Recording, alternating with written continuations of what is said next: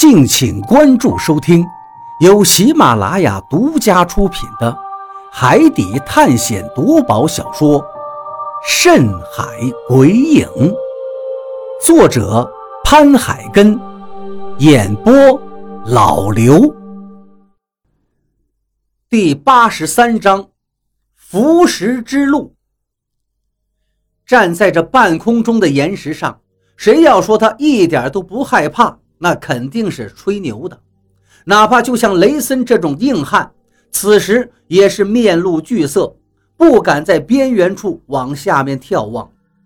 当然，更多的人爬上这块岩石，都是立刻坐在地上，站都不敢站立。不知道他们是害怕看到下面，还是因为已经双腿发软，根本站不起来了。李博士坐在岩石上还不够放心。双手抱着岩石上那棵小松树，全身发抖地问我：“便于，你你觉得我们真的能够在这些岩石上面行走吗？这这这实在是太高了呀！”我看得出来，他真的是十分害怕。不过如今根本没有其他的退路，于是只好安慰他：“李博士，您放心，你跟着我们，只要我们能够过去。”你也一定能够走过去，没问题的。话虽如此，李博士依旧是小脸煞白，额头上冒着虚汗。我也知道，这个时候大家都需要时间适应一下，也就没有催着我们继续出发，而是坐下来观察着前方的浮石。如今站在这块浮石上眺望过去，那些浮石形成的天阶。就更加的清楚了。那些浮石悬浮在半空中，就像阶梯一样，又像是悬浮在半空中的山脉一样，一块块彼此相连，有高有低，有前有后。松树生长在这些悬浮在半空中的岩石上，也云雾缠绕的，恍如仙境。虽然这些岩石悬浮在半空中，但是因为它们有高有低，错落有致，所以要想顺着这些岩石一直爬到金山上，确实难度不小。因为大的岩石就像一座小山头，需要攀爬上去，跟攀爬悬崖没什么区别；而小块的岩石虽然能够轻而易举地跳过去，或者是踩上去，但是又因为它面积太小，如果一脚踩偏，或者踩过去没有站稳，人便会直接摔落下去。所以这条天阶之路可谓是险峻无比，每一步都容不得出一点差错。不过让人感到庆幸的是，这半空中的悬石真的很多，而且是通向了四面八方，说它是四通八达也不为过。其中有一条悬浮着的岩石道路。正好就通往金山的山顶，也就是说，只要一切顺利的话，我们是完全可以踩着这些石头登上金山山顶的。观察完了四周的情况之后，我看大家的脸色没有刚才那般发白了，估计是缓解的差不多了。于是对大家说道：“怎么样，我们要不要出发了？”比利看了一眼众人，点点头道。可以，现在就出发吧！大家都小心一点。说完，大家也纷纷起身。不过这一起身，就有些人双腿再次发软，哆哆嗦嗦，似乎站不稳了。何洛也握住了我的胳膊，我能感觉到，其实他也是很害怕的，因为他此刻的手是冷冰冰的，还略微有些发抖。于是我便握住他的手，对他说道：“等下你就跟在我后面，小心点，最好不要往下面看。其实这并不难，只是需要一些勇气。”何洛点点头，勉强的露出一个笑容：“你放心，我会小心的，因为我知道越害怕就会越危险。”我点了点头，何洛这话说的确实没错。眼前的所谓道路是一块一块的岩石相连的，若是把这些岩石摆放在地上，我相信所有人都能一路奔跑着通过，可是如今他们是悬浮在半空之中的，真正的危险其实全部来自于我们内心的恐惧，而内心的恐惧就会让我们失去感觉上的拿捏。比如说，你觉得自己一步跨过去，能够正好走到岩石的中间，但是如果你的内心太过紧张，判断就会出现差错，一步跨过去，或者是跨得太远了。或者是跨得太近了，当然，更可怕的是，因为内心的恐惧，甚至会让你头部充血、眩晕、双腿发软，而导致更大的危险。所以，这次我们走这条悬浮的天阶之路，是生是死，靠的就是勇气了。换句话说，越有胆量，越不怕死，就越不会死；反之，越是怕死。越是胆小，反倒可能死的比别人更快。大家一个一个的过，跟着我。雷森回头叮嘱了一句，然后第一个行动起来。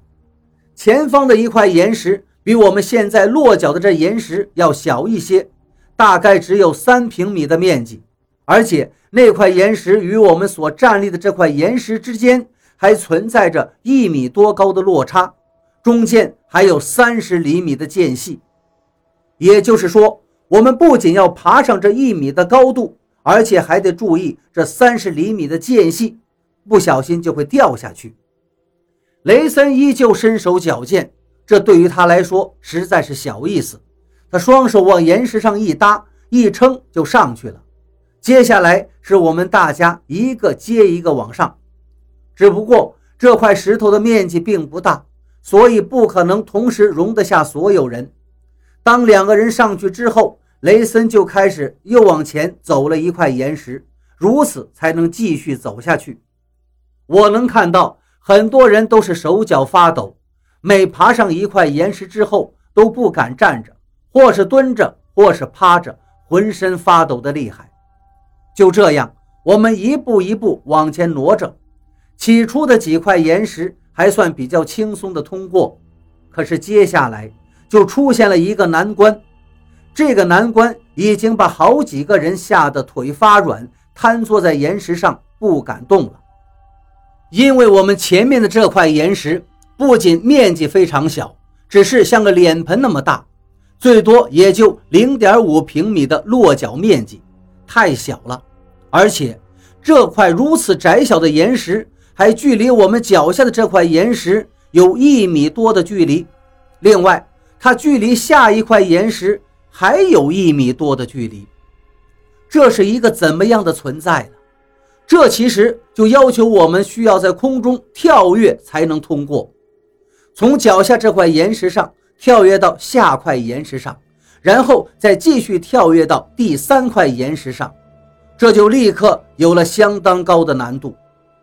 这就好比有两座几百层高的大厦，而它们之间只间隔了两米，在两栋高楼的中间放了一个脸盆大小的支点。你要从这座高楼上跳到中间那个脸盆大小的支点上，然后再从那个支点跳到对面的楼上。试想一下，你会害怕吗？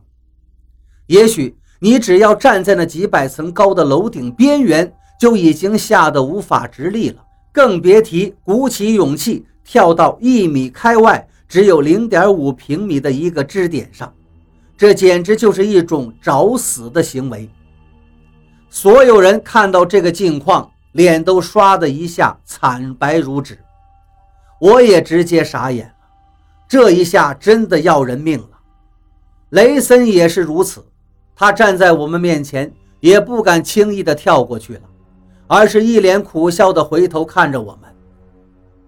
你们，你们敢跳吗？大家纷纷的摇头，心说你都不敢跳，谁敢跳啊？说实话，此时的我手心后背全是冷汗，双腿已经不自觉的颤栗起来。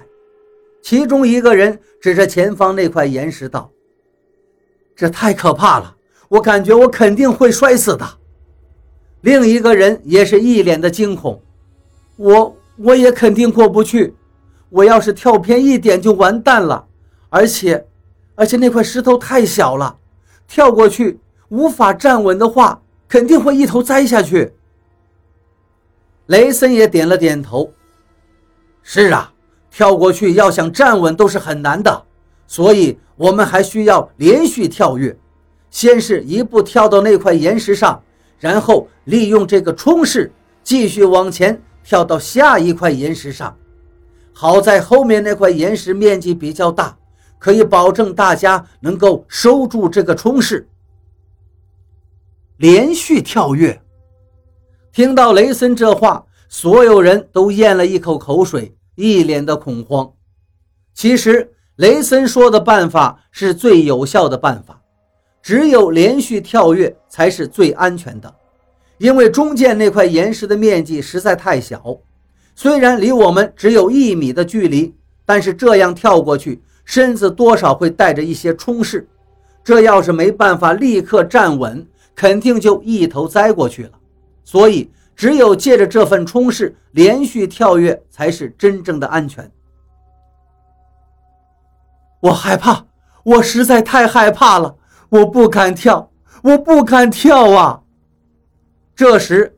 李博士吓得已经带着哭音了，拼命地摇着头，摆着手，一副你们不要逼我的模样。当然，每个人都很害怕，只不过大家没有像他那样直接内心崩溃而已。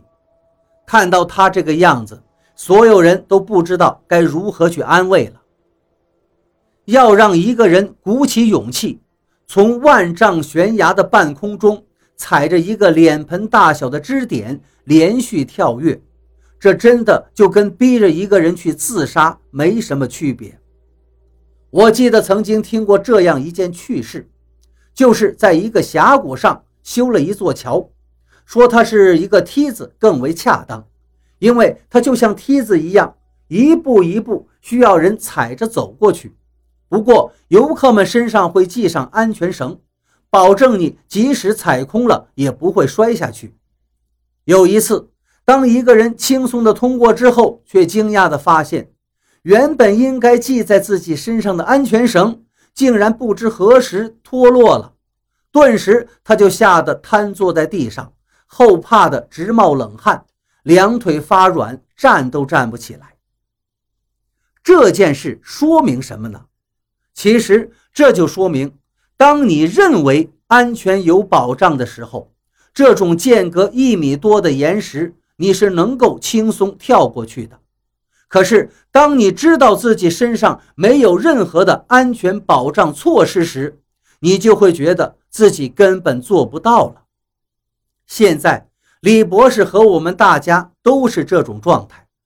他们其实也知道，留下来就是死路一条。